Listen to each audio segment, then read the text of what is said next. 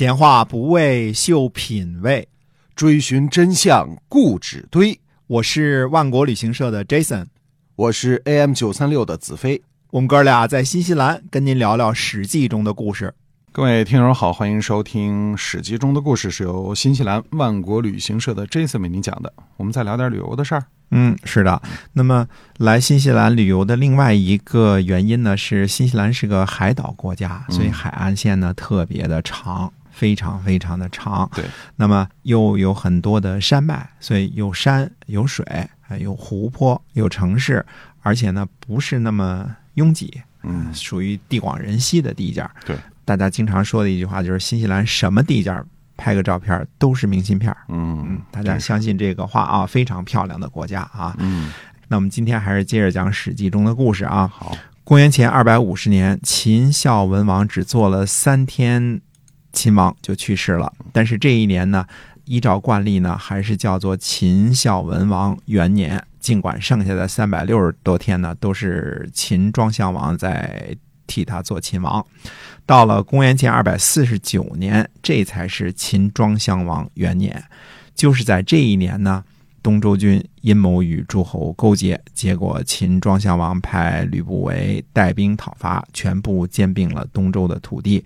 秦国把阳人聚这片地盘呢赏给了东周军，让他继续祭祀周的祖先。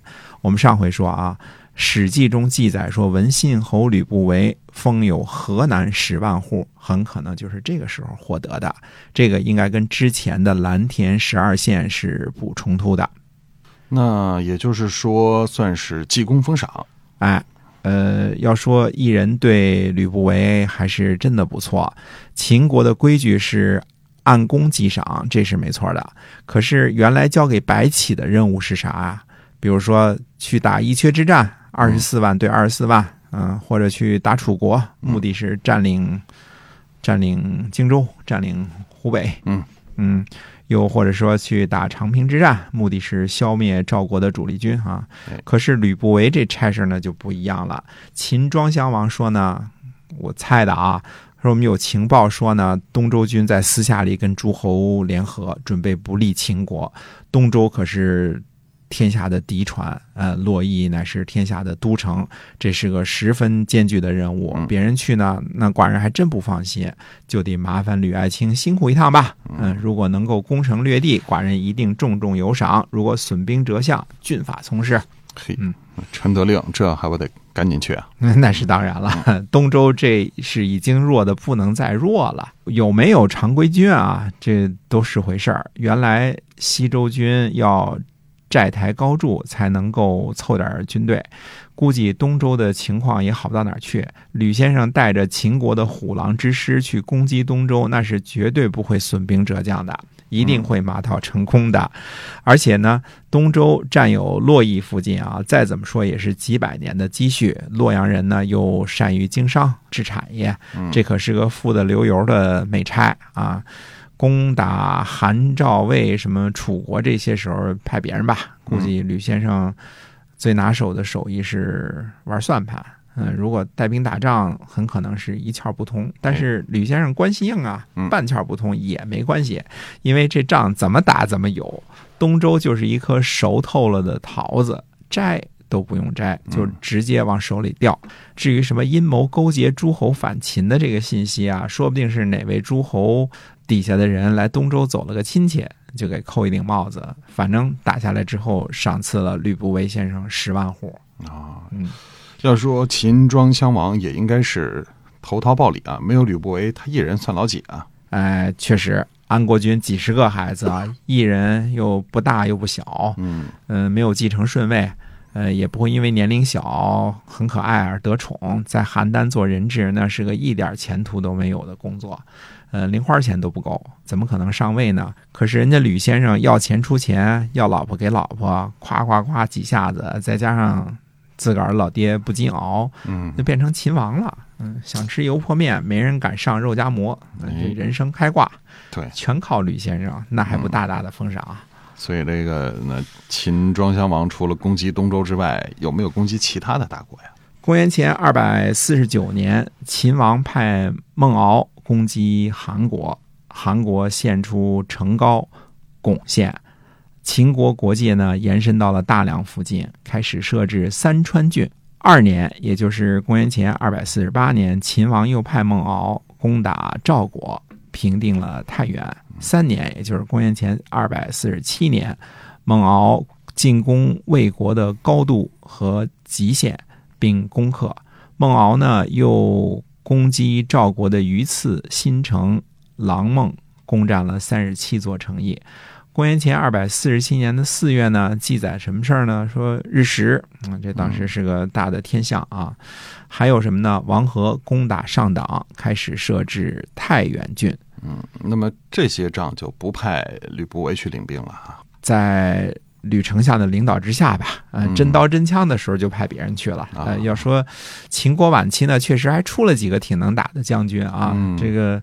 孟敖就是一员猛将，呃，王和其实也是挺能打的，只要不碰上大牛人，一般也能打赢。嗯，所以现在秦国就连韩赵魏一起打了啊！攻打韩国那是范先生时候就定好的方针，呃，攻击赵国呢，主要是扫清山西的一些据点，那都是赵国无暇防守的一些西部地盘。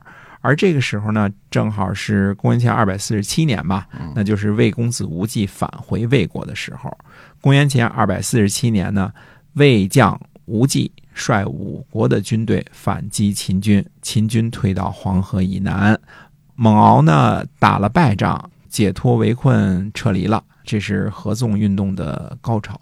同年的五月，秦庄襄王去世，三年啊，儿子登位，这就是秦王政，也就是后来的秦始皇。嗯，那。吕不韦先生呢？呃，吕不韦先生继续得宠，秦王政尊称他为仲父叔叔啊，或者叫干爹。干爹，嗯，吕不韦先生呢，继续担任秦国的相邦。战国时期，从孟尝君开始的风气呢，就是养士。现在吕不韦先生呢，封为文信侯，封地又增加了十万户，收的租子多得不得了，又富又贵啊。富贵之后呢，自然也得跟风了。呃，跟风就学战国诸公子养士。其实那个时候呢，士人没有什么固定收入啊，只要有钱，呃，赵公子也行，魏公子也行，吕先生给钱呢也可以。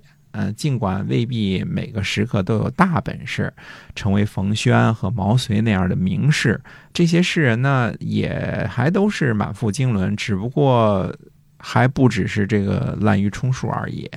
于是呢，吕先生就发宏愿，要搞文化事业，准备编书。哦，那倒也不错啊。呃，想留个好名声嘛。嗯，说三不朽是立德、立功、立言。吕先生立德呢，肯定是没戏；嗯，立功呢，基本上也没戏。呃，立言呢，好像墨水也不多。虽然不能立言呢，但是可以著书啊。对于是就找了一大帮读书人啊，没事写文章。这就是后来的《吕氏春秋》。嗯，那这《吕氏春秋》是一本什么样的书啊？说不清楚，既不是哲学，也不是历史，也不是政治，可是又都沾点边儿。呃，既不是儒家。啊，但是可以看到很多儒家的影子，呃，也不是道家，可是有很多道家的理念在其中。后世呢就称这本书为杂家，杂了咕什么都有。对对，杂家啊。那历史上怎么评价这本书啊？呃，分两个极端，恨他的人呢，恨不得扔进垃圾桶，都怕把垃圾桶给弄脏了。那爱他的呢，说这里边都是精华。那可以肯定的是呢，这本书的编纂者呀。呃，都不是特别大的大家。那比起庄子、孟子、荀卿、韩非子这些人来说呢，无论是思想还是文采呢，都差着一大截儿。嗯，呃，不过呢，这是中国历史上第一部有计划编纂的大部头书籍。呃，对于保存战国时期诸子百家的言论呢，起了很好的作用，还留下了诸如刻舟求剑这样非常有哲理性的故事。但讲句老实话，由于太过庞杂呀，这个可读性不是很强。还由于什么呢？是很多人一起著述的，那么其中有一些独立的篇章写的十分优秀，呃，是风格独特的散文吧，这么算吧。啊，嗯，所以不算什么很重要的著作哈我。们说看法不同嘛，爱的爱死，恨的恨死嘛。吕不韦先生编完这本书之后呢，就把书呢悬挂在咸阳城门，声称呢谁能改动一个字儿，就赏给千金。这就是成语“一字千金”的由来。嗯其实就算是《吕氏春秋》写的不错啊，嗯，但要说一个字儿都不能改，那是瞎吹牛呢。对嗯，我就能找出好几个字儿来，但是没人给我千金呢。嗯，你就别改了。如果说吕不韦先生呢，对于这个先秦的文化事业做出了突出的贡献呢，这句考语吕先生还是经受得起的。嗯，吕不韦呢，呃，担任秦国的相邦十三年，那他的故事呢后边还很多，我们以后呢慢慢讲。嗯，那么今天的《史记》中的故事呢，我们就先打个结儿，讲到这儿。那么感谢大家的收听，希望您能够评论、点赞以及转发。我们下期节目再会。再会。